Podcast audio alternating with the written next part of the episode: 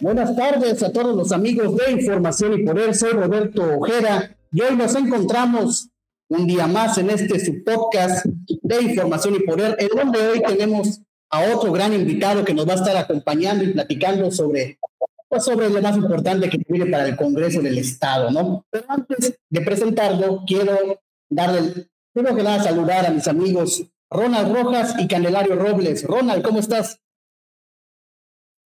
Eh, Roberto, buenas tardes a todos los que nos siguen a través de este podcast. Bienvenidos hoy con un tema muy, muy interesante en cuanto a lo que va a ser el futuro de los próximos tres años del estado de Yucatán. Bien, Candelario, buenas tardes.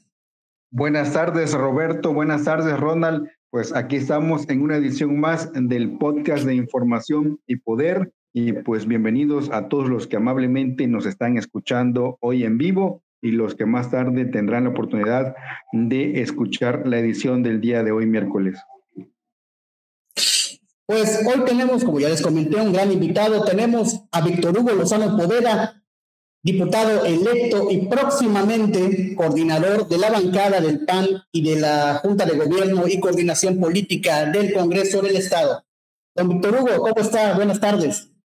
Muy buenas tardes, estimado Roberto. Saludo con mucho gusto a quienes nos escuchan y desde luego a don Candelario y a don Ronald. Un gusto de verdad poder estar con ustedes aquí en esta edición del podcast. Muy bien, pues empezamos, don Víctor Hugo, platíquenos. Primero que nada, platíquenos cómo se siente en ese momento, ¿no? Después de ya pasaron las campañas exhaustivas donde el PAN vimos que arrasó, prácticamente aplastó a la oposición, dicho de buena manera, eh, en Yucatán, al menos en el aspecto local. ¿Usted cómo se siente de, ya después de la, ya entró una etapa de relajamiento o está preparando ya todo para lo que viene? No, no hay tiempo de relajarse, por el contrario. Mira, yo te quiero comentar y quiero compartir con ustedes y con quienes nos escuchan que es una etapa de mucho compromiso y que ciertamente es un gran triunfo, pero no de acción nacional, es un gran triunfo de los ciudadanos porque pudimos vencer el abstencionismo porque hemos estado eh, en la última campaña con grandes retos que están significados por el tema de la pandemia y que tienen una connotación muy fuerte en materia de salud. Y por supuesto, uno siempre poniendo el ejemplo y un servidor eh, siempre lo hizo durante la campaña utilizando los protocolos de salud y por supuesto también teniendo en consideración una campaña de mucho contacto, sí, con la gente, porque era necesario poder transmitir nuestras propuestas. Hablamos desde el principio, si ustedes recordarán, de que iba a ser una campaña que no iba a tener ningún tipo de ataque hacia ningún adversario político, que se iba a privilegiar el diálogo, el acuerdo y por supuesto las propuestas. Y en base a ello la realizamos y creo que el resultado es sumamente positivo. Pues de entrada felicitar por el, por el éxito en la campaña. Sabemos que fue una campaña sui generis porque no había, no, hubo posibilidad de caminar tanto como otras veces. A lo mejor eh, no, no, no hubo tanto ese sabor que se dan las campañas, pero bueno, aún así creo que lo hizo de buena manera. Ronald, no sé si quieras comentar algo, preguntarle algo a don Víctor Hugo. Sí, don Víctor, eh, la semana pasada estuvimos analizando el resultado de las elecciones y el lo primero, lo que está pues a la vista es el resultado que el gobierno del estado pertenece a Acción Nacional, el ayuntamiento de Mérida, que es la capital del estado, pertenece a Acción Nacional, también las ciudades más pobladas y el poder legislativo. Es decir, esto los coloca a ustedes en una posición privilegiada, pero también vamos a decir que una posición en la que ustedes tienen que brindar unos resultados muy, muy palpables, muy que estén a la vista por los próximos tres años y sobre todo en un contexto nacional en la cual le favorece a otro partido que es la antítesis del que ustedes representan, que es Morena. Creo que acá en Yucatán, el PAN en Yucatán, con este resultado va a tener eh, la misión, la responsabilidad de demostrarle no solamente a los yucatecos, sino a todo el país que ustedes son la mejor opción. ¿Así lo ven? Indudablemente es un gran respaldo que se obtiene a través de el voto de los ciudadanos y de las ciudadanas.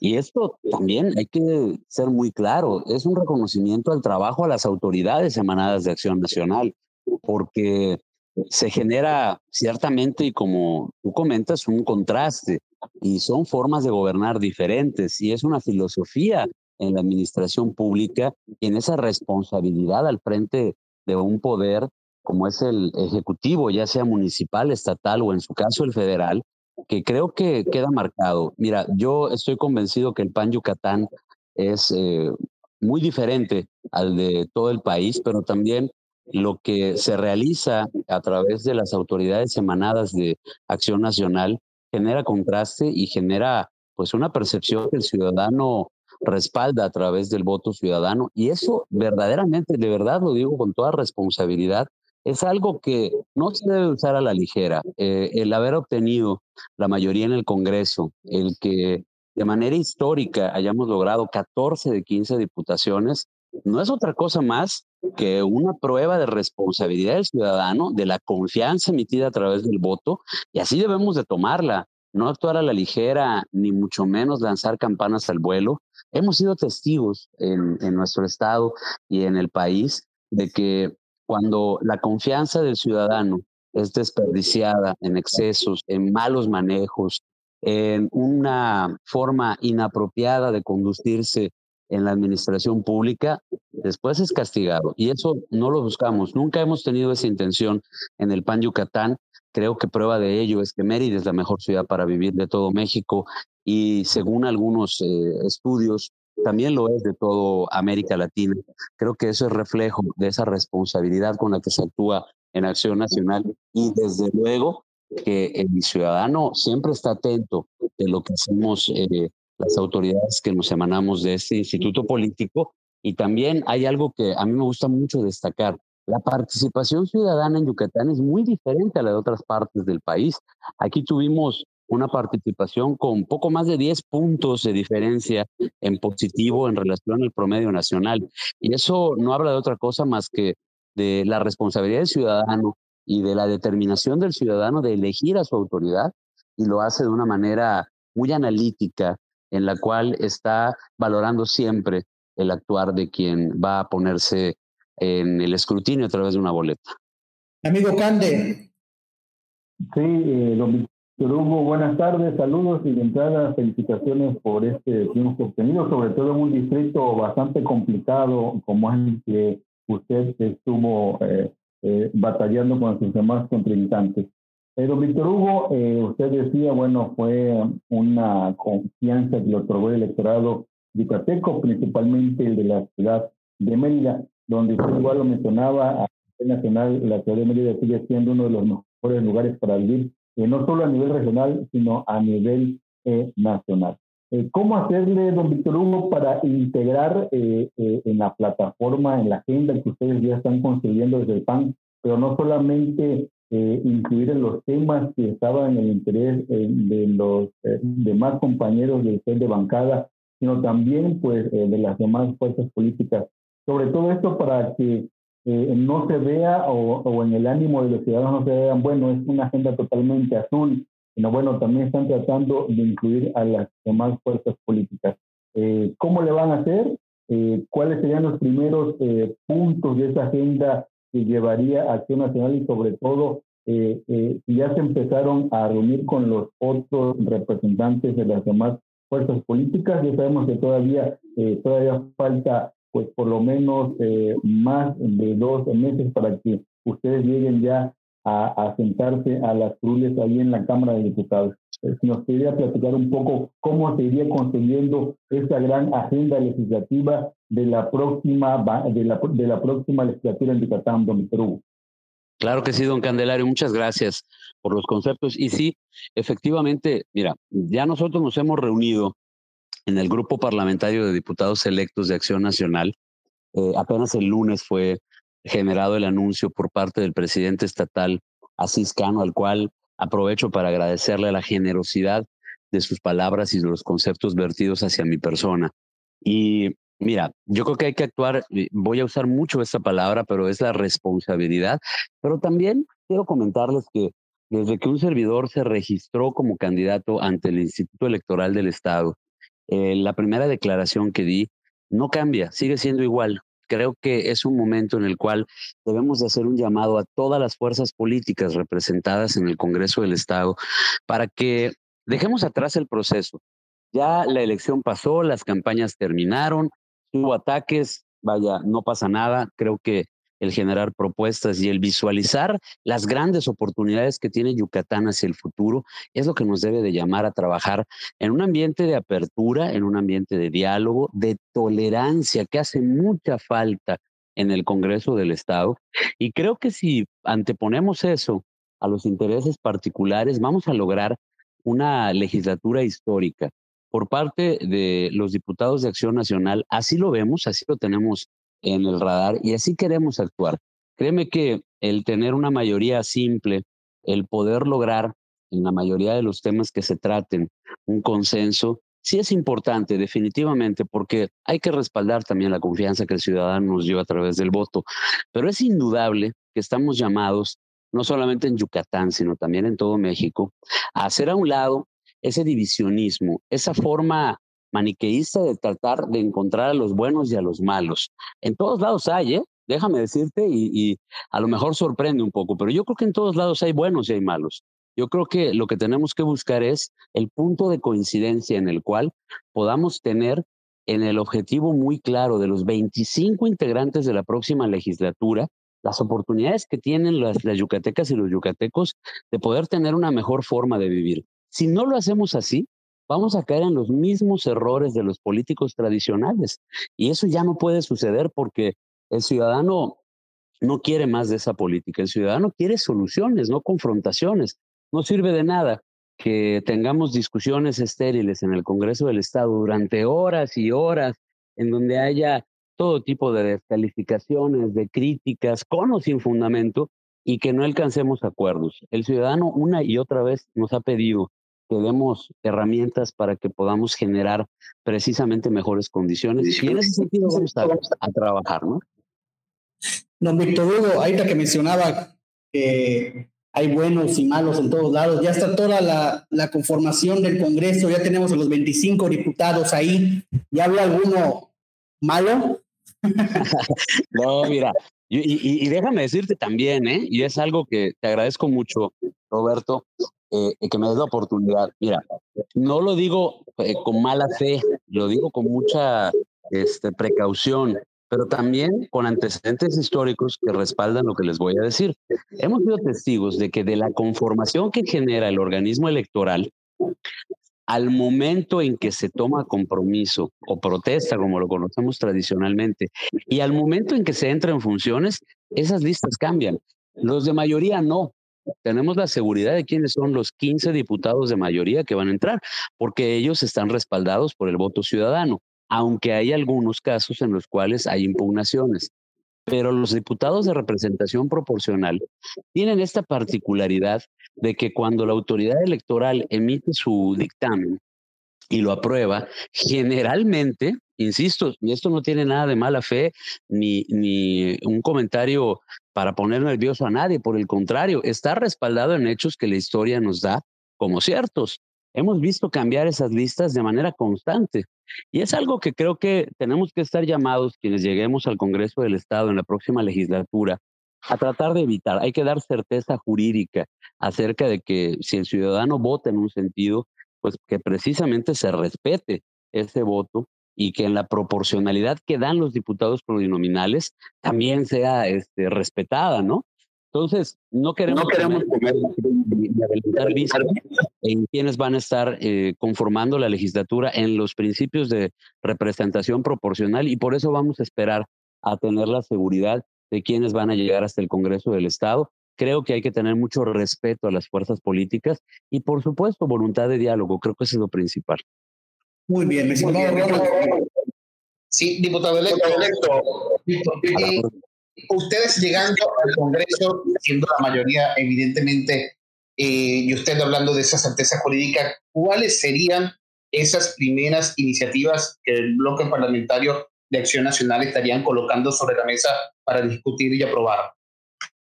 La, la agenda legislativa vamos a construirla entre los 14 diputados de Acción Nacional. Ya eh, avanzamos en lo que se refiere a la coordinación de la bancada este lunes y estamos teniendo un trabajo preliminar, pero sí quiero adelantarles. Tuvimos propuestas eh, conjuntas como equipo de candidatos entre todos que abrazamos con una institucionalidad que hacía muchos años yo no veía en Acción Nacional. Si ustedes lo recuerdan, no me dejarán mentir. Generalmente no se notaba ese sentido de compañerismo, de cercanía, de amistad también entre los diversos candidatos y algo bien importante, un sentido de solidaridad porque nos ayudamos entre todos, porque nos echamos la mano, porque yo tengo fortalezas que quizá otros candidatos no tenían, pero tengo debilidades en donde ellos tienen fortalezas y también me ayudaban. Entonces, eso nos dio un sentido de unidad, de equipo sobre todo, que está eh, cimentado sobre una base de respeto absoluto al perfil de cada uno de nosotros. Y en ese sentido, de las propuestas que estuvimos generando de manera conjunta y que platicamos y construimos institucionalmente junto con la presidencia estatal del partido encabezada por don Asiscano, está indudablemente la reactivación económica de manera responsable. Entonces, hay que empezar a, eh, explorar esos mecanismos en los cuales vamos a ir trabajando en la modificación de las leyes para generar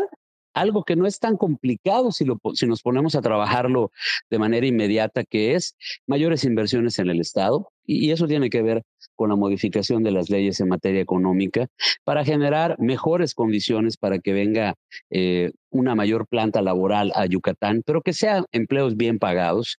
El poder trabajar también en que el Congreso del Estado tenga mayor apertura y que los ciudadanos puedan participar más en un parlamento abierto. Son puntos en común que tuvimos e independientemente, individualmente, cada uno dentro de sus distritos, hicimos propuestas de, manera muy puntual. En lo que se refiere a un servidor, hice una propuesta en materia de movilidad y una propuesta en materia de desarrollos inmobiliarios. Y ahí vamos a ir eh, entre todos consensando. Creo que eh, de manera urgente lo que necesita nuestro Estado es precisamente incentivar las inversiones y que se puedan generar más y mejores empleos. A ver, creo que está un poquito desconectado. Don Cande, eh, pues Víctor Hugo, le voy a, voy a preguntarle algo relacionado siempre a esto que estamos hablando del tema del Congreso. Sabemos que, el, que la anterior legislatura pues tuvo una eh, un momento, un punto importante de, inflexión en medio de la pandemia, que fue el tema de las, si daba o no daba los créditos o el préstamo eh, al gobierno del Estado para que se pudiera afrontar el tema de la, del coronavirus, ¿no? Si llegara un momento similar eh, y se le presentara la oportunidad en, lo que fue la bancada panista, ¿usted qué haría? Ahora sí, como, como, como Peña Nieto, ¿no? ¿Usted qué haría? Definitivamente, es algo que, que, me han preguntado en otras ocasiones. De hecho, me lo preguntaron en un par de, de eh, reuniones y de foros que tuvimos en las cámaras empresariales. Y, y, te voy a responder en el mismo sentido. Yo creo que hay que esperar a tener un escenario muy concreto. No podemos adelantarnos porque no sabemos hacia dónde nos va a llevar la pandemia. Ya vemos cómo están hoy las noticias eh, en el sentido de de rumores y de falsedades que están saliendo en las redes sociales. Creo que, que hay que esperar a tener una seguridad muy clara acerca de el momento que se pueda vivir y las condiciones en las cuales se pudiera plantear cualquier tipo de posibilidad como esta que me estás diciendo. Pero indudablemente lo que no vamos a hacer es el darle la espalda al pueblo de Yucatán. Creo que si hay condiciones para que a través de la generación de un crédito se pueda dar también una reactivación económica que sea sumamente clara, que sea diáfana en cuanto a la forma en cómo se va a emplear y que esto va a afectar de manera directa a las familias yucatecas, como fue empleado el, el planteado, perdón, el préstamo que el gobernador del estado le generó en solicitud a la sexagésima segunda legislatura, que es la actual, pues yo creo que tendremos que estar eh, del lado del ciudadano y no del lado de los intereses particulares que puedan oscurecer precisamente el, interés máximo que debe de ser el de la confianza que nos dieron las ciudadanas y los ciudadanos. Es por eso que hablaba en el sentido de que debe de haber un, diálogo amplio con las fuerzas políticas. Debemos de entender todos que lo que nos debe de unir es precisamente el sentido de responsabilidad social que debemos de tener y no pensar en que eh, por eh, estar de acuerdo con el ideal de una persona o de un grupo o de una fuerza política, estamos cumpliendo una obligación. Eso no es cumplir la Yucatán.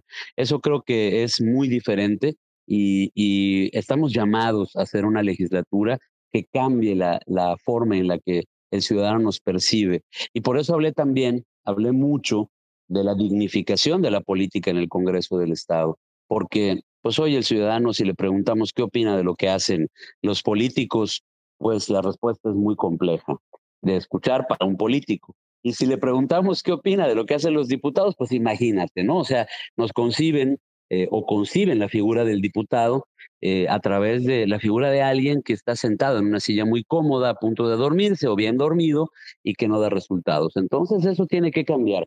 Y, independientemente de este tema, sí me gustaría puntualizar y hacer un comentario en relación a que eh, el compromiso de regresar al distrito está firme, porque ese es otro tema que, que también está ahí eh, en el ambiente, ¿no? ¿Qué tanto se va a cumplir de lo que se comprometió y de lo que se propuso? Sí, eh, don Víctor Hugo, yo también quisiera preguntarle que nos abundara un poco más. Bueno, el lunes dan una rueda de prensa con la dirigencia del PAN, donde dan a conocer que usted ha sido ya designado o electo como nuevo coordinador de la bancada. Platíquenos un poco más cómo fue este proceso, hubo algún otro candidato, otro, eh, otro diputado electo del PAN que dijo yo también, o diputada, yo quiero ser también coordinador, ¿cómo fue? ¿Hubo alguna elección interna? ¿Fue por designación de la dirigencia? ¿Cómo estuvo esto? Ah, fue por aclamación. no, no, Exacto, fue por aplausómetro. No, no, déjenme decirles, y, y lo digo con muchísimo orgullo y con una gran responsabilidad con mis compañeros y un gran agradecimiento hacia la dirigencia estatal del partido, que fue un punto de coincidencia que de verdad yo no puedo estar más agradecido con la confianza que me dieron ellos, porque, insisto, vamos a ser un grupo parlamentario que estoy convencido de que vamos a hacer historia por la forma diferente en que vamos a hacer las cosas y, por supuesto, por la confianza de la dirigencia estatal del partido. No hubo mayor complicación, no hubo este, ni siquiera una discusión. Y eso para mí representa una gran carga en cuanto a mi actuar, porque no lo puedo tomar a la ligera. Si ustedes me conocen, ya llevamos algunos, algunos este, años de conocernos, pero si me conocen, creo que coincidirán en que siempre me tomo las cosas muy en serio cuando se trata del cargo en el cual estoy teniendo una encomienda. Y en ese sentido, imagínense ustedes, ¿no? Solamente el hecho de pensar en ser quien conduzca los destinos de la bancada de Acción Nacional en el Congreso del Estado me hace una gran eh, ilusión, una gran motivación, pero también una gran carga de responsabilidad encima que hay que estar a la altura de la confianza de los ciudadanos y hay que estar a la altura de la historia también de Acción Nacional. Don Víctor, eh, en cuanto a lo que uno puede ver, eh, ver todos los días en la prensa yucateca, en los diferentes periódicos, portales de Internet, a través también de, de información y poder, ¿por qué no? De las demandas sociales, uno es la violencia hacia la mujer, por supuesto el tema de, de la pobreza, este, temas de igualdad de género, ¿cuál va a ser? Y por supuesto ahí incluimos el matrimonio igualitario, que quizás, quizás cuando comience la sexagésima tercera legislatura ya pueda ir una orden de la Corte Suprema de Justicia de la Nación en cuanto a este tema. Eh, ¿Cuál va a ser la agenda del bloque parlamentario de Acción Nacional para la próxima legislatura en cuanto a estas demandas sociales? Eh, definitivamente, y lo dije el, el lunes, eh, cuando se habló del, del tema del matrimonio igualitario, no va a haber distinción. Es un tema de derechos humanos y todos los que has mencionado lo son y están tutelados por la Constitución federal y por la Constitución local. Y no es ser evasivo, al contrario, yo creo que ya llegó el momento en el cual vemos todos este tipo de asuntos con una carga de mucha claridad y sobre todo de mucha tolerancia. Hace falta generar tolerancia con temas como estos porque déjame decirte que el no generarla lo único que hace es encrispar y radicalizar las posturas. Y por eso vemos cómo en algunos medios y en algunas redes polariza demasiado la sociedad. Y yo creo que no hay que hacerlo. Hay que, siempre he dicho y, lo he sostenido, que son temas que hay que dejar que se oxigenen, que hay que dejar que haya una participación amplia de la sociedad y no hay que tenerles miedo. Podemos tener o no coincidencias, pero creo que en la pluralidad está la gran fuerza que nos da como sociedad el trabajo que vamos a hacer en el Congreso del Estado y es algo que debemos de tomar nosotros con, eh, mucha entereza y lo, lo debemos de hacer desde una perspectiva en la cual no haya puntos de vista absolutos ni tampoco haya intolerancia, insisto. Hay que tener ese respeto a la diversidad de formas en las cuales la pluralidad toma valor como uno de los ejes fundamentales del actuar de nuestra sociedad. No lo podemos tomar de otra manera, ¿no? De lo que ha ocurrido en esta sexagésima segunda legislatura, incluso recientemente se aprobó nueve años más para el señor que ocupa la titularidad del tribunal eh, que ve los temas de los trabajadores del gobierno del Estado y de los ayuntamientos. De lo que ha tenido que legislar esta sexagésima segunda legislatura, ¿a usted qué le ha gustado o qué le gustaría cambiar de lo que ya decidieron? Yo tengo que tener eh, un grado de, de mesura en ese sentido porque es cuestión de estilos, es cuestión de formas, es cuestión de actuar en la responsabilidad de la confianza expresada a través del voto. Y si hoy la mayoría que tiene a su cargo, tanto la Junta de Coordinación Política como también la bancada mayoritaria en el Congreso del Estado, ha actuado de una u otra forma, nosotros no podemos ser más respetuosos en ese sentido. Creo que hay puntos de vista diferentes en cuanto a lo que representa la sociedad en cuanto a la visión que se tiene eh, de la política misma, pero yo prefiero no comer ansias porque creo que el trabajo legislativo siempre está sujeto a una evaluación. Algo bien importante, la sociedad dinámica, va cambiando todos los días, va cambiando de momento a momento. No me he cansado de insistir en que nuestro comportamiento antes de la pandemia comparado con el que eh, tenemos hoy es muy diferente. Entonces, yo creo que la legislación y las normas que nos rigen deben ir cambiando igualmente, deben de ser dinámicos. Yo no he percibido eso en esta legislatura sexagésima segunda. Sin embargo, también hay que ser muy respetuoso en ese sentido y tener muy claros los conceptos en los cuales nosotros en el mes de septiembre vamos a asumir esa responsabilidad para tratar de trabajar de una manera muy pronta en los asuntos que Yucatán requiere. Pero, pero en ese sentido, insisto, creo que no podemos adelantar mucho la víspera, ni podemos comer ansias. Son estilos, insisto, diferentes, son formas diferentes y la voluntad de los ciudadanos se expresó a través del voto y es en el sentido de cambiar eh, la forma en cómo se trabaja en el Congreso del Estado. Y si nosotros no lo hacemos, vamos a correr el gran riesgo de perder esta confianza. Entonces, no podemos perder ni un momento, ni un solo instante para poder trabajar en ese sentido. Muy bien, no sé si ya me escuchan todos, tuve un pequeño problema con el micrófono, ¿ya me escuchan? Fuerte y claro. Muchas gracias. Pues, don Víctor Hugo, eh, algo de lo que preocupa a mucha, a mucha gente, sobre todo el entorno, ¿no? y también viene a colación con un poquito lo que se mencionaba de, de cómo ve el ciudadano, el político en general pero se teme que aunque, aunque tanta, eh, pues al tener la mayoría en el Congreso y que sea el mismo partido que el, el Ejecutivo actualmente, no se convierta el Congreso del Estado en una oficialía de partes, ¿no? Es, es ya ve que se han usado en otras ocasiones para, para eso. ¿Cómo, ¿Cómo se está viendo, cómo están preparando ustedes de manera interna con los otros diputados y también, ¿por qué no decirlo, con el propio gobernador o los alcaldes para que esto no ocurra así y que haya una mayor pluralidad y que ustedes puedan tener cierto tipo de libertad, aunque no hay que ser ingenuos, también sabemos pues que hay cosas que a lo mejor se van a tener que ser en común, porque pues son el mismo partido, ¿no? Pero ¿cómo se está manejando esto? Yo, yo precisamente por eso insisto en que una eh, legislatura conformada por 25 personas que tienen diferentes formas de pensar, diferentes gustos, diferentes ánimos, diferente preparación, diferente eh, manera de conducirse, debe de estar siempre sujeto a un ejercicio constante de comunicación respetuosa, pero también de tolerancia.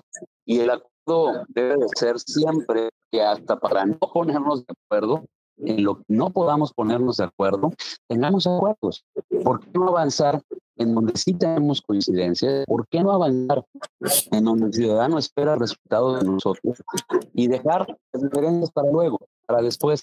Porque las diferencias, si nos ponemos a anteponerlas y a discutirlas, vamos a, a generar una dinámica muy compleja para poder avanzar. Yo creo que eh, Yucatán requiere hoy en sus diputadas y en sus diputados a personas muy, muy comprometidas con lo que estamos necesitando. Déjenme decirte que una de las cosas que más pude percibir en las caminatas, aprovecho y abro paréntesis, lejos de no caminar, pero caminamos más, caminamos el doble, porque no nos abrían muchas puertas precisamente por la pandemia y teníamos que eh, redoblar esfuerzos para poder alcanzar los objetivos de tener el contacto con el ciudadano.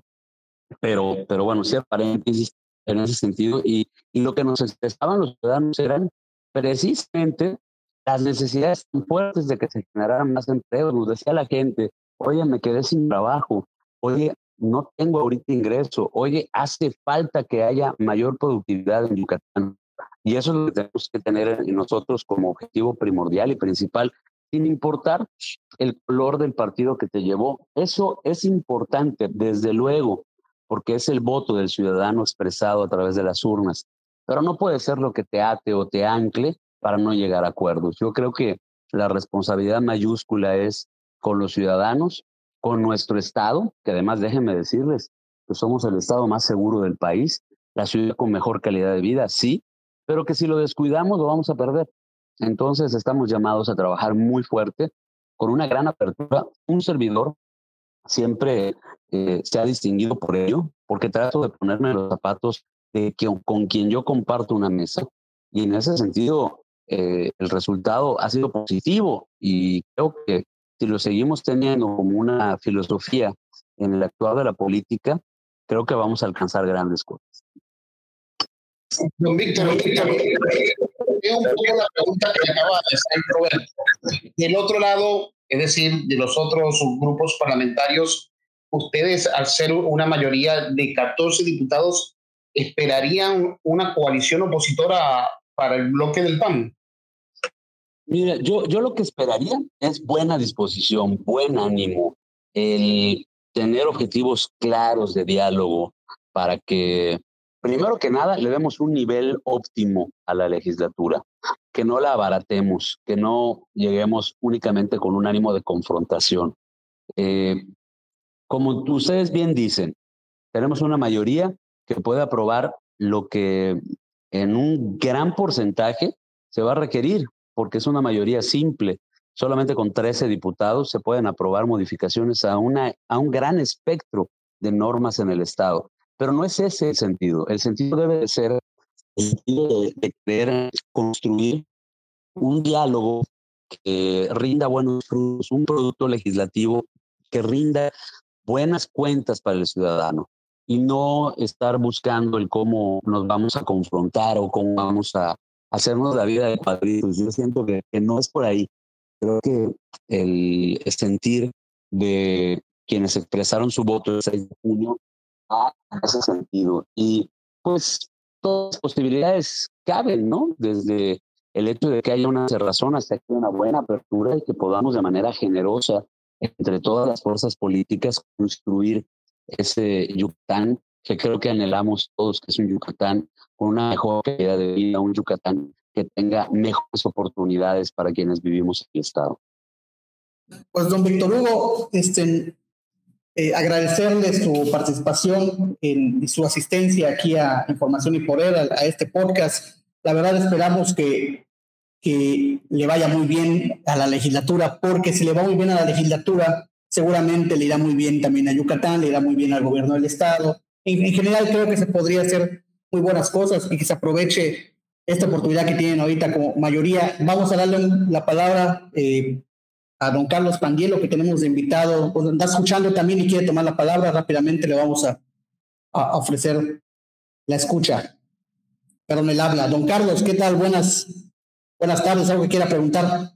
Ah, hola, no, no quería perderme la oportunidad de, de estar en esta eh, eh, reunión, en esta charla con, con, con, un gran ser humano, con una gran persona que, la verdad lo conozco desde, desde muy joven y, y, conozco toda la trayectoria, todo lo que ha hecho eh, Víctor Hugo, eh, eh, ahora diputado electo y, y, este, y, bueno, y con la responsabilidad de, de, llevar la, la, bancada de, del PAN, que, que será mayoría por, por, creo que por primera vez, ¿no? En, en, en, muchísimos años. Y pues esperando de él lo, lo, que, lo que siempre ha sido, ¿no? O sea, yo creo que Víctor Hugo es eh, de esas personas que en, en, en, las que todos podemos confiar, porque lo ha demostrado a lo largo de, de toda su vida, una persona muy congruente, una persona que se ha preparado y que ha surgido desde, desde muy joven, eh, trabajando en su partido, también trabajando en, en, diversos eh, sectores de, de, la sociedad y que, y que, realmente pues este, esperamos mucho. Yo quiero felicitarlo este, y también pues pedirle que, que, que eh, pues el apoyo para, para los empresarios que, que pues hemos sido eh, también eh, bastante diezmados con esta pandemia y, más que sola, más que pedirle eh, eh, un apoyo, más bien diría yo que que, que podamos también trabajar conjuntamente para, para poder sacar adelante a Yucatán. Pues todos los, los, los, em, los, los, empresarios de Yucatán creo que estamos en la, en la mejor disposición de, de, de poder colaborar porque pues, a todos nos interesa salir adelante. Eh, sabemos que Yucatán, eh, yo estoy en Concanaco, en, en, en la organización eh, en, en, comercio interior, y eh, pues a nivel nacional siempre se habla de, de, Yucatán, no se hablan muy buenas cosas y por eso eh, mucha gente eh, quiere venir a Yucatán, quiere venir a invertir.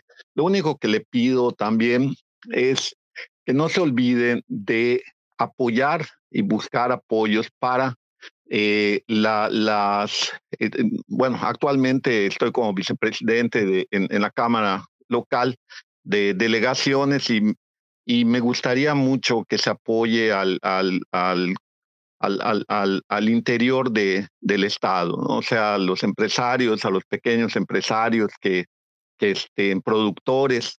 Eh, yo creo que es, hay una muy buena oportunidad también de que no solamente Mérida sea el polo económico eh, eh, de Yucatán, sino ir buscando otros lugares, como se está haciendo ahorita con Valladolid, que va a detonar con con todas las inversiones que se van a hacer, pero también buscar que, que los productores eh, de, de, del interior eh, pues puedan eh, también salir adelante. Ahora estoy apoyando a los zapateros de Ticul, estoy tratando de abrir ventanas con, con Belice, con Guatemala, aprovechando el, cargo que tengo en Concanaco, hemos logrado hacer algunas, al, algunas este, buscar e, e, es, es, esas, esas eh, eh, oportunidades para, para ellos y bueno, pedirle también a, a, a, los diputados que dentro de las leyes y dentro de la legislatura y dentro de su agenda,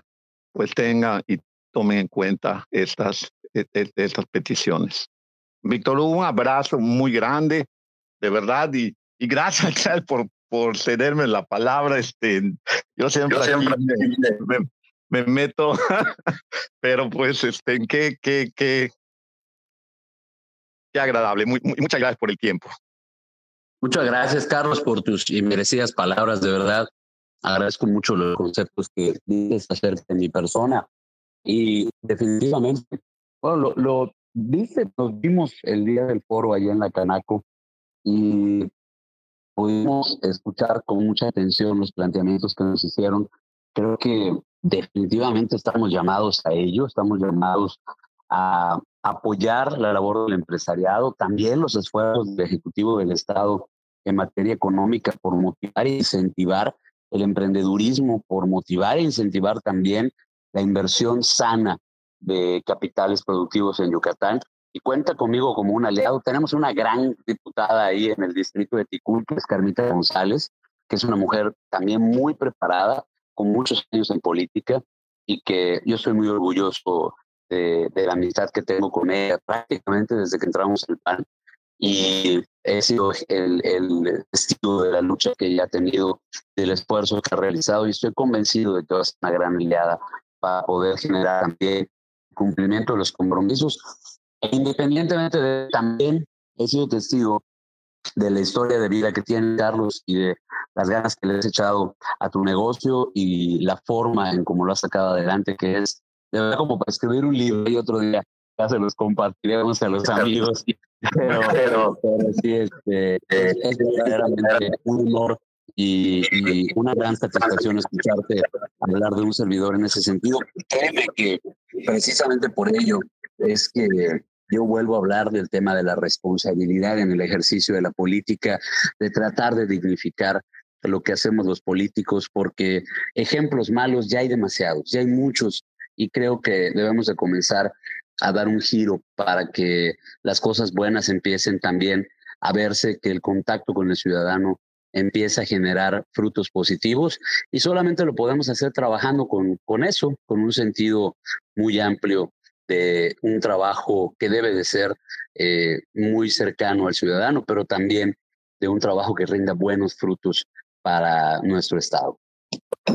No, pues le agradezco mucho a don Carlos por, por la pregunta. Este espacio lo que tiene como una gran ventaja y por eso elegimos Telegram para, pues para hacer este tipo de ejercicios, los podcasts, es justamente esto, ¿no? La retroalimentación que podemos tener incluso con la gente que nos está escuchando eh, y que quiera preguntar algo, siempre de manera respetuosa, quiere decir algo a, a, nos invitar a nosotros mismos. Esto nos genera, por eso elegimos eh, este espacio, por eso nos gusta. Eh, el, bueno, al menos Telegram, por eso lo, escogimos para eso, ¿no? Por, por esa interacción que puede haber. Muchas gracias otra vez, don Víctor Hugo. Ronald, algo que quieras comentar antes de despedir al diputado electo.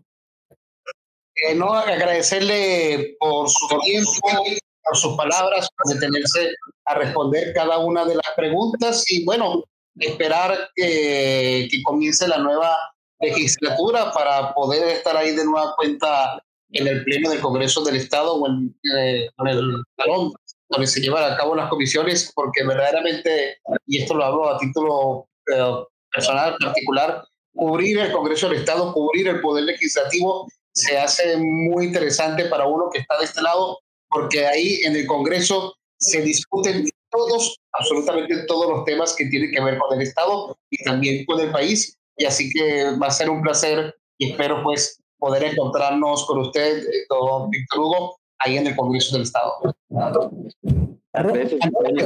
Con mucho gusto. Y, y también decirles, a lo largo de toda mi carrera política, he sido muy respetuoso del trabajo que hacen los comunicadores y he tratado siempre de tener eh, el tiempo para que en respeto del que ustedes le generan a quienes nos dedicamos a la política puedan ser mucho más eficientes, porque sabemos que en muchas ocasiones les presionan mucho por, por tener en prontitud alguna información.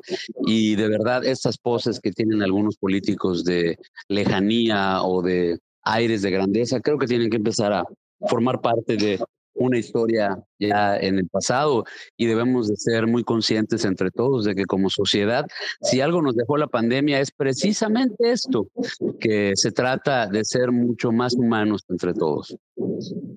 Tiene toda la razón, don Víctor Hugo. Cande, algo quieras decirle al diputado electo, ya para finalizar.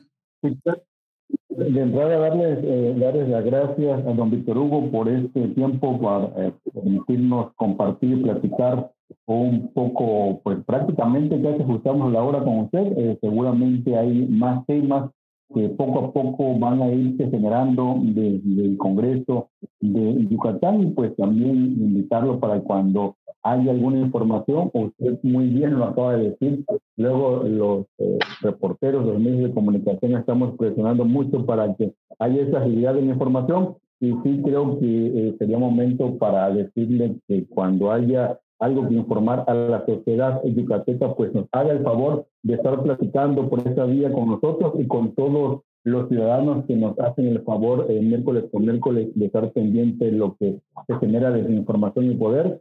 Y pues de entrada felicitarlo, creo que tiene una gran responsabilidad en los próximos 10 años, eh, es el titular del Poder Legislativo de Yucatán sobre todo en tiempos en que la ciudadanía se está mandando mensajes, como usted bien lo decía hace un rato, de que los políticos deben de aterrizarse, deben de bajar y caminar nuevamente, en este caso de ustedes, los diputados en sus distritos, y no olvidarlos de no solo los que votaron por ustedes, sino de la ciudadanía en general. Don Víctor Hugo, buenas tardes. Muchas gracias, estimado Candelario. Y, y a mí me encantaría únicamente nada más ahí recalcar. El eh, que habla con ustedes, su servidor, eh, acaba de ser designado, sí, coordinador de la bancada, y pues la ley lo dice, ¿no? Se ve quien presida la Junta de Coordinación Política del Congreso del Estado. Pero eso no quita de, de mi responsabilidad el cumplir los compromisos de regresar al distrito. Esto se tiene que tomar con mucha seriedad porque es una palabra empeñada ante los electores del cuarto distrito local y esa eh, no la venden en ninguna tienda de autoservicio, esa la tengo que tener en una, en muy, el compromiso que tengo que cumplir y por supuesto que se va a hacer y vamos a seguir en contacto con quienes nos dieron a su vez la confianza a través del voto. Y estamos seguros, don, don Víctor Hugo, que la gente también va a recordar si usted regresa o no regresa. Ya ve que luego los, los los diputados en este momento tienen la posibilidad de reelegirse y si hacen buen trabajo, si, su distrito siente que hace buen trabajo, usted podrá tener, ¿por qué no?, la oportunidad de reelegirse si así lo, lo desea. Yo le agradezco mucho que, que, haya, haya participado con nosotros. Eh, vamos a estar todavía unos minutitos más nosotros hablando acerca del, del tema de la pandemia. Si quiere, puede continuar con nosotros aquí escuchando. Si tiene algo que, que hacer, pues igual entenderemos si quiere salir. Yo de verdad, por mi parte, le agradezco mucho el, que haya asistido, reitero, don Víctor Hugo. Muchas gracias, por la invitación. Le reitero, reitero mi admiración y mi respeto a la labor que ustedes realizan y por supuesto me pongo a sus órdenes para cuando sea necesario seguir en contacto. Muchas gracias, diputado electo. Pues vamos a platicar unos 10, 10 minutitos con relación a, a, lo último de la pandemia, a lo último del tema del semáforo naranja Ronald, ¿cómo ves este asunto? ¿Cómo, cómo, cómo has percibido este, este día que aunque ha, estado un poquito, ligero en información, sí como que se siente ese run run, ese, esa sensación en el aire que en cualquier momento viene el semáforo naranja? Así es, eh, Roberto. Hoy eh, específicamente muchas personas eh, han preguntado si incluso existe la posibilidad de ir a un color rojo del semáforo epidemiológico. Creo que vimos el ejemplo reciente de Cancún hace dos o tres semanas, la situación de Cancún, de Quintana Roo, perdón. Esta Quintana Roo fue bastante crítica, no llegó a ir del naranja al rojo.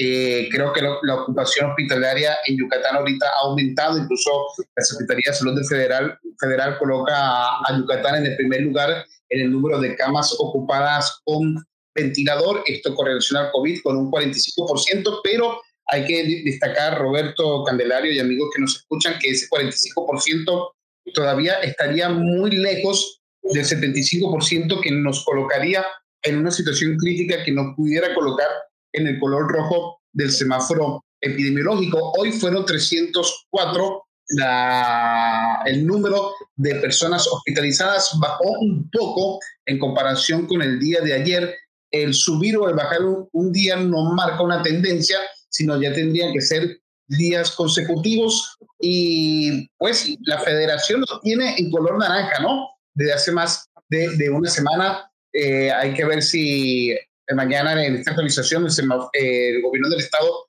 nos equiparía con la evaluación que tiene el gobierno federal. Muy bien, Cande, hemos escuchado que en el transcurso del día ha habido reuniones, de manera, esto es de manera extraoficial, ¿no? Ha habido reuniones con diferentes sectores empresariales con respecto al, al tema del, semáforo. ¿Tú qué has escuchado al respecto?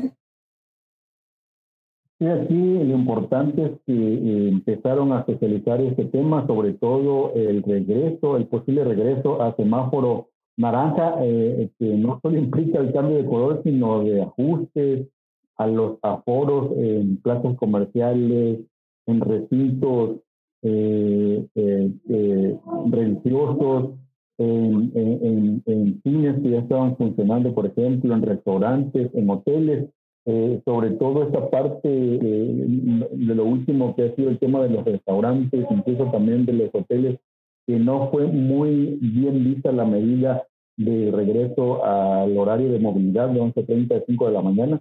Creo que sí este, se están tomando estas medidas con mucho con mucha sensibilidad, sobre todo, bueno, porque veníamos de prácticamente ajustar dos meses de estar eh, con nuevas eh, medidas, eh, con el semáforo el color amarillo que había abierto muchas cuestiones de productividad, eh, muchas eh, empresas volvieron otra vez a laborar. Y bueno, creo que es lo que están haciendo en estos momentos sin utilizarlo. Eh, mañana hay una reunión en el transcurso del día con dirigentes de cámaras empresariales en donde seguramente abordarán este tema que es muy importante para la economía de Yucateca y sobre todo para la salud de todos los que habitamos aquí en la entidad eh, sobre todo lo que preocupa en estos momentos es el número de personas que están hospitalizadas por, contagios de COVID. Como bien decía Ronald, hoy fueron 304 personas, no ha bajado de 300 eh, y ya hay eh, hospitales que tienen las famosas camas con ventiladores que ayudan a la respiración artificial de las personas afectadas y ya saturadas y los otros están ya en 87, en 60%, en 40%, lo que sí sería preocupante. Hoy precisamente se estarían ajustando los 15 días en el cierre de campaña. Eh, eh, ¿Qué quiere decir esto? De que muchos contagios que están hoy presentándose fueron en, esta, en, en este día del cierre de campaña, en los días posteriores. Todavía se tienen que esperar los contagios del día de la elección en Yucatán eh, se dieron los números más elevados de participación ciudadana, estamos hablando de casi un 63-64%. Muchas de esas personas estuvo en contacto cercano con las personas que fueron en esos momentos a votar, no hubo sana distancia, eh, se tiene que estar muy al pendiente de cómo vayan evolucionando, o, ojo, las personas que vayan sean a ser hospitalizadas y también los números de contagios que siguen arriba de 200, se fueron 269 casos positivos y creo que esa será la clave. Lo que sí es sin duda que mañana los anuncios es de que nos regresan a semáforo naranja, que eh, como bien dice Ronald, esto a nivel nacional ya estamos en semáforo naranja desde hace más de una semana, creo que ya para la segunda semana. Incluso fue antes de la elección del domingo 6 de junio y ya la federación nos había colocado en semáforo naranja. Eh, cabe mencionar que eh, Quintana Roo eh, tiene contagios más elevados, también ya este, se habla de una tercera ola. Incluso hoy medios internacionales ya están hablando que la tercera ola en México está de COVID está siendo, pues podría estar empezando en los lugares turísticos, en las joyas turísticas del país, como es Quintana Roo, como es Yucatán por el lado del sureste y Baja California allá en el norte del país. Eh, muy bien, este, Ronald, estamos hablando hoy, por ejemplo, hablamos de 269 casos y 304 ingresos hospitalarios al día de hoy, al último reporte. Es casi inminente el, el tema del semáforo naranja, Ronald, ya es prácticamente eh, según tu información, ya está consensado esto.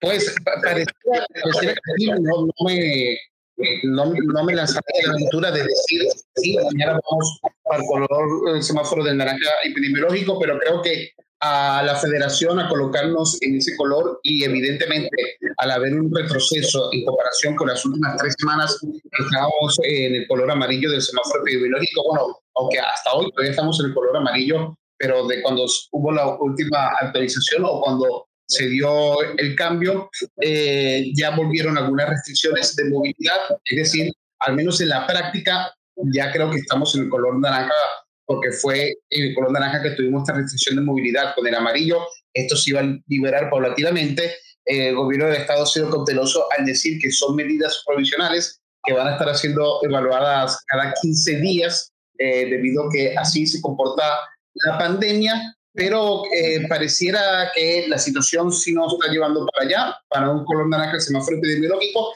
y tener eh, especial énfasis en el domingo, que es el Día del Padre, que se espera una importante movilidad y vamos a ver si van a haber eh, algunas una, unas medidas provisionales de 48 horas para evitar la movilidad, para evitar la concentración en este día, aunque sabemos que para el sector restaurantero el Día del Padre era una luz al final del túnel luego de un año de mucha, pero de mucha precariedad económica.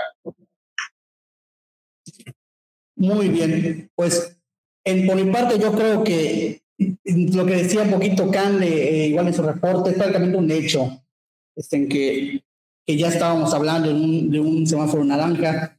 ¿Por qué? Porque ya hay, los casos al menos están, están siendo muy, muy, este, ya muy altos, ya prácticamente superamos los 300 ingresos hospitalarios y la cifra que dábamos hace un rato eh, y que también dieron otros medios con respecto a la ocupación de, de las, de las camas en, en Mérida y en Yucatán, pues básicamente nos dice que eh, pues casi casi es un, es un, es un, es algo que ya es una abuela cantada, ¿no? Así como don Víctor Hugo, una abuela cantada para ser coordinador del, del PAN, pues también es una bola cantada que esto va a ocurrir. No sabemos si van a regresar todas las medidas, porque también es verdad que se, las nuevas que puso el gobierno del Estado no tuvieron que ver con, no, no hubo un cambio de semáforo naranja y aún así se volvió a restringir la movilidad. Entonces no sabemos si van a entrar todas estas medidas. Sin embargo, sí creo que por, por desgracia, por desgracia en la realidad, se va a tener que regresar a semáforo naranja Ojalá no sea por mucho tiempo, ojalá avance más el tema de vacunación. Eh, Cande, ¿algo más quieras decir sobre el tema? Bueno, pues nada más que estar eh, muy atendiente, sobre todo por estos datos, esta información que tenemos es extraoficial y hasta que el gobierno de la entidad, en este caso la Secretaría de Salud, y los jueves, eh, cada 15 días, eh, los jueves ya una evaluación de cómo está el semáforo epidemiológico para la entidad y obviamente eh, con base a las evaluaciones, números de ingresos hospitalarios por esta enfermedad y números de contagios, es que deciden eh, mantener el, color del semáforo epidemiológico. Lo que estamos haciendo nosotros aquí en IPES analizando que, bueno, en los últimos 15 días se han mantenido contagios arriba de 200, de 200, casi de 300. Eh, nunca ha bajado, desafortunadamente, a, los, a, la centena, siempre ha estado en 250, 240, eh, se estuvo varios días arriba de 300.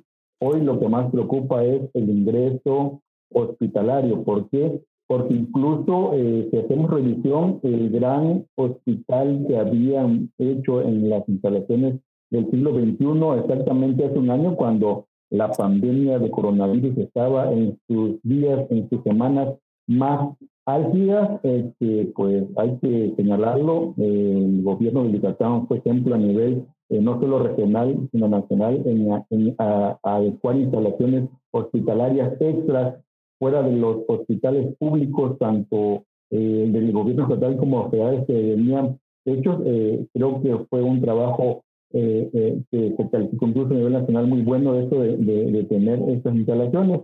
Eh, eh, se fue dando de que la pandemia iba hacia abajo, se fueron dando números a la baja, se optó por este, por eh, quitarlo, incluso ahí se eh, instaló el gran módulo de vacunación. Este punto creo que es de los que más preocupa a, en estos momentos las autoridades, porque en dado momento que ojalá y no pasara ese escenario caótico de que se saturen los hospitales, no se va a tener la capacidad de atender a las personas que resisten contagios de coronavirus y tengan la necesidad de asistir a un hospital público, puesto que eh, va a ser caótico y eso sí colapsaría al sistema de salud. Eso estamos hablando de los hospitales eh, públicos. Habría que revisar a los hospitales privados, en donde incluso desde eh, todos los meses, estos previos a, a este repunte, ya se hablaba también que había algún cierto tipo de saturación, no solo de COVID, sino de otros padecimientos. Eh, hay que recordar que por la pandemia mucha gente dejó de asistir por algún otro padecimiento, otra enfermedad, por el mismo temor. Eh, cuando se bajan, eh, donde empiezan a bajar los números de contagios, la gente empezó a asistir. Los que tenían posibilidad de ir a hospitales privados también empezaron a saturar. Roberto, Ronald. Este, Ronald, antes de darte la palabra, nada más comentar algo rápido. Eh, y este, ah, está circulando un anuncio de que hoy va a dar un mensaje el gobernador Mauricio Vila a las 8. Comentar, lo voy a poner en, en, el, en la lista de difusión y en todos los canales. No hay ninguna rueda de prensa, no hay ningún anuncio de Vila a las 8 de la noche. No hay ningún anuncio de Vila a las 8 de la noche. Es una fake news que está circulando en WhatsApp, pero no es real, para que igual lo, lo compartan en caso de que lo quieran hacer no existe ahorita ninguna fake, no, no existe ningún, ninguna, en ese momento ningún anuncio de, que vaya, a dar algún mensaje Mauricio Villarosal. Ahora sí, Ronald.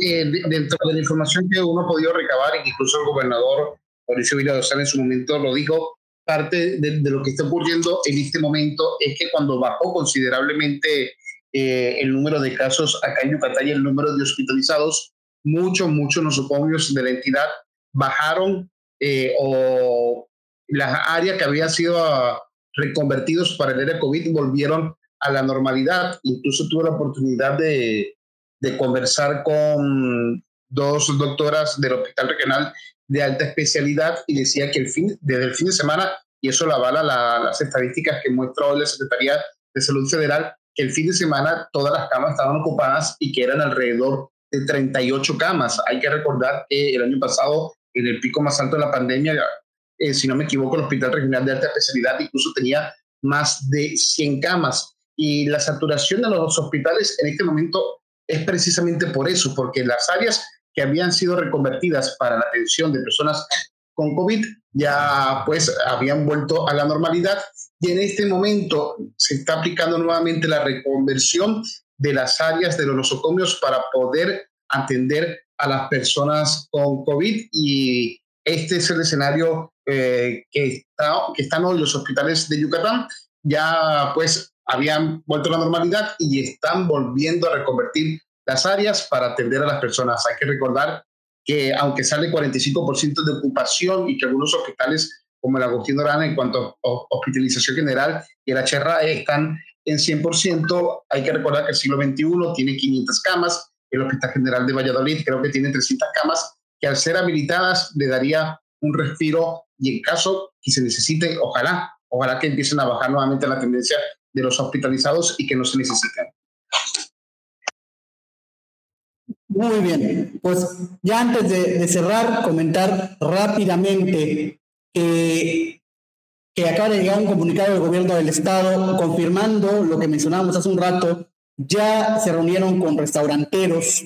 El gobernador Mauricio Mila Rosal se reunió con restauranteros y, y me imagino que uno de los temas a tratar es justamente el tema de la pandemia. Y con esto ya pues me quiero despedir para no alargar más este podcast y le agradezco a todos la, atención, la escucha y los esperamos la siguiente semana en este su espacio de plática, de charla en la que puede estar aquí con nosotros y, bueno, estar con nosotros un ratito eh, eh, platicando de lo más importante que pasa en Yucatán y en el mundo. Le agradezco yo a Candelario Robles, a, Ronald Rojas, a don Carlos Pandiello, que también participó con nosotros, y sobre todo a los Víctor Hugo Lozano Pereira, quien nos tomó un rato la llamada para estar aquí eh, en este espacio informativo. Yo soy Roberto Ojeda y les envío un fuerte abrazo.